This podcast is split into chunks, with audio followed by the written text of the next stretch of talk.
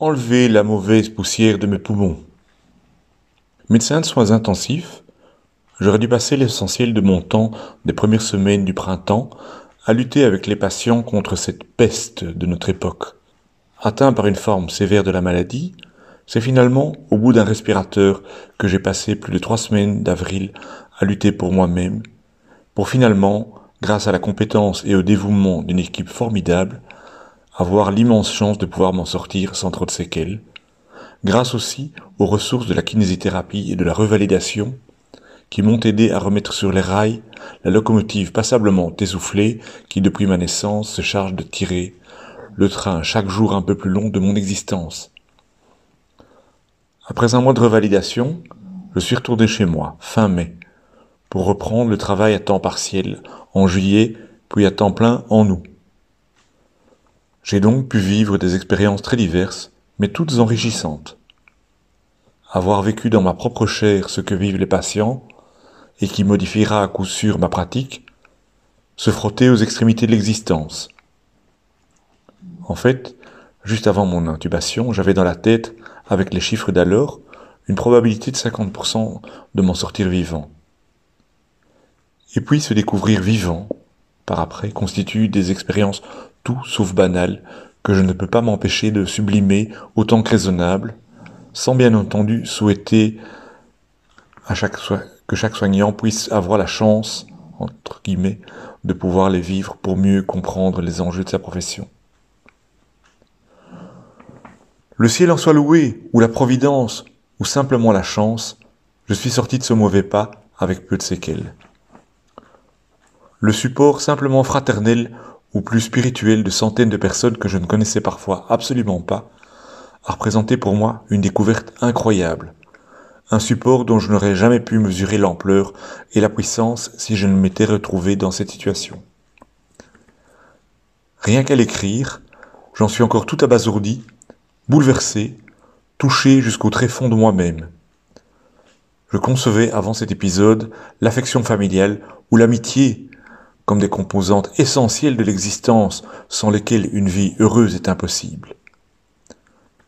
J'avais raison, mais j'étais tellement en dessous de, la, de ce qu'elles ont vraiment représenté pour moi. Des forces actives pour ma survie, ma guérison et les progrès que ma santé a fait depuis.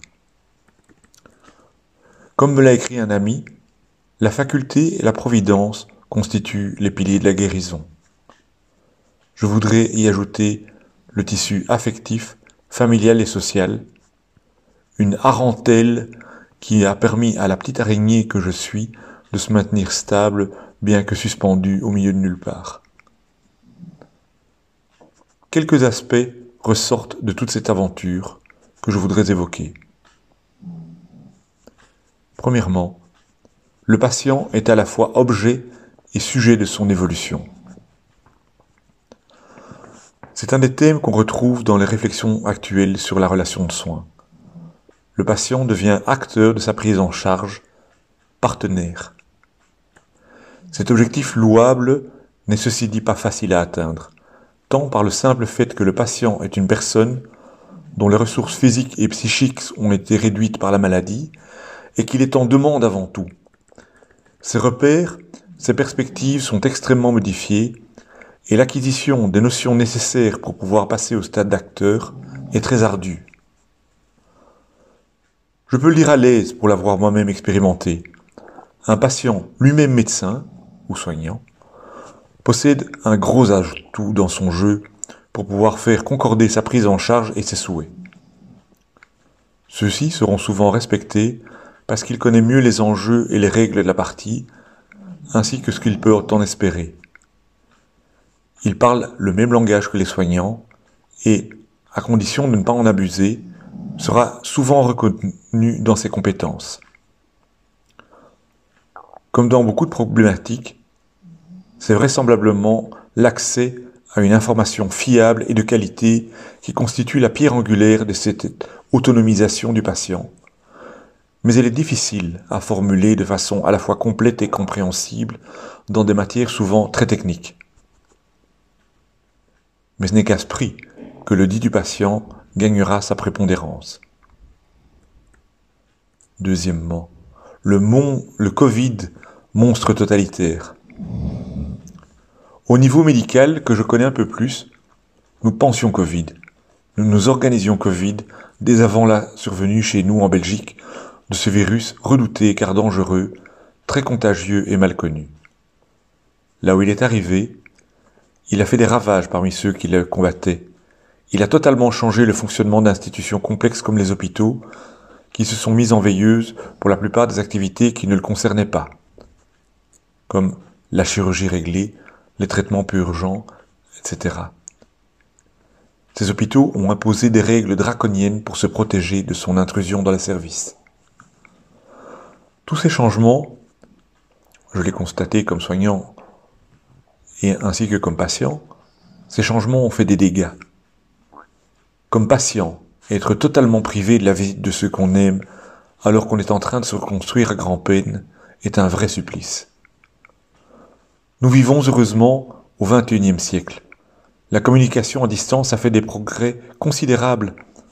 Mais tous les patients, loin de là, ne peuvent pas en bénéficier pour toute une série de raisons, comme la santé, l'âge, le manque de connaissances ou d'équipement, la fragilité économique ou d'autres. Cette communication virtuelle ne sera de toute façon qu'un ersatz, qui ne remplace pas le contact direct et physique, lui aussi banni du comportement des êtres sociaux que nous sommes. Le patient a la chance de pouvoir rester sans masque dans sa chambre, mais chaque soignant ne peut l'aborder qu'en étant dûment couvert. Les exercices physiques soutenus, indispensables pour la revalidation en salle de kiné, en deviennent parfois de vraies épreuves. Le patient ne peut en théorie circuler masqué que dans son service ou les locaux de soins communs, qui sont réduits au minimum, et il limitera ses autres déplacements. Songeons par exemple aux chapelles ou lieux de culte dans les institutions. Bien que parfois accessibles, aucun office ne pouvait en Belgique, en tout cas, y être célébré. Des trésors de fraternité sont déployés pour pouvoir pallier à ces carences, mais l'imagination doit souvent travailler dur pour pouvoir reconnaître un sourire, indispensable à la relation de soins, au seul plissement des yeux au-dessus du masque. Troisièmement, un catalyseur de la vie spirituelle. Le gros poncif qui veut que les, épidémies comme les guerres remplissent les églises ne se vérifiera pas tellement dans les nefs de nos sanctuaires puisque leur fréquentation est légalement réduite. La vie spirituelle continue et s'intensifie en fait probablement de façon plus privée, même si communautaire, au niveau dans la prise en charge mutuelle des uns et des autres par la prière ou par la pensée. L'homme plein de doutes que je suis a aujourd'hui une certitude. Il y a vraiment beaucoup de gens qui prient, et ça fait du bien à ceux qui sont l'objet de ces prières, indiscutablement. Le petit-fils de deux ans d'un de mes cousins demandait tous les soirs à Jésus d'enlever la mauvaise poussière de mes poumons. Ce qui s'est fait, peut-être par Dieu sait quelle intervention, mais je serais vraiment d'une mauvaise foi crasse pour affirmer que ce petit garçon n'y est pour rien. Une collègue, que je ne connaissais pourtant pas particulièrement bien, et qui se définissait comme une mécréante, a renoué avec l'invisible, a convoqué les anges et tous les saints autour de ma petite personne. Comment ne pas être bouleversé par ces signes et par tant d'autres impossibles à énumérer? Il est absurde, et ce serait même malhonnête intellectuellement parlant, de subordonner sa foi à une résurrection physique ou à une guérison. Néanmoins, croire en l'existence d'une église de croyants, active et aimante, une communauté de personnes animées par un esprit, avec ou sans majuscule, de confiance bienveillante et d'attention à l'autre a un vrai sens, qui dans mon très modeste cas s'est vérifié pleinement et continuera à me nourrir. Un des aspects les plus intéressants de cette aventure vient du fait que le monde, à mon insu, a évolué très vite pendant ce mois d'avril. J'ai donc dû redécouvrir des réalités nouvelles, des idées qui n'avaient pas encore cours auparavant, des changements majeurs dans le fonctionnement de la société. N'ayant pas nagé avec les autres poissons dans le banc, j'ai pu redécouvrir avec du recul les tours et des tours que celui-ci avait décrits pendant mon mois d'absence totale. Ça ne va pas toujours dans le bon sens. La mesquinerie, l'égoïsme, la peur, l'opportunisme et la bêtise, s'accommodant très très bien de ce climat difficile. Mais ça va certainement dans celui d'une responsabilisation des gens tant envers eux-mêmes que vis-à-vis de leurs congénères, avec l'acceptation assez étonnante de mesures contraignantes comme le confinement, ou gênantes comme le port du masque, ou encore incompréhensibles comme en a témoigné la prise en charge initiale, mais en fait tellement difficile, de l'épidémie par les pouvoirs publics.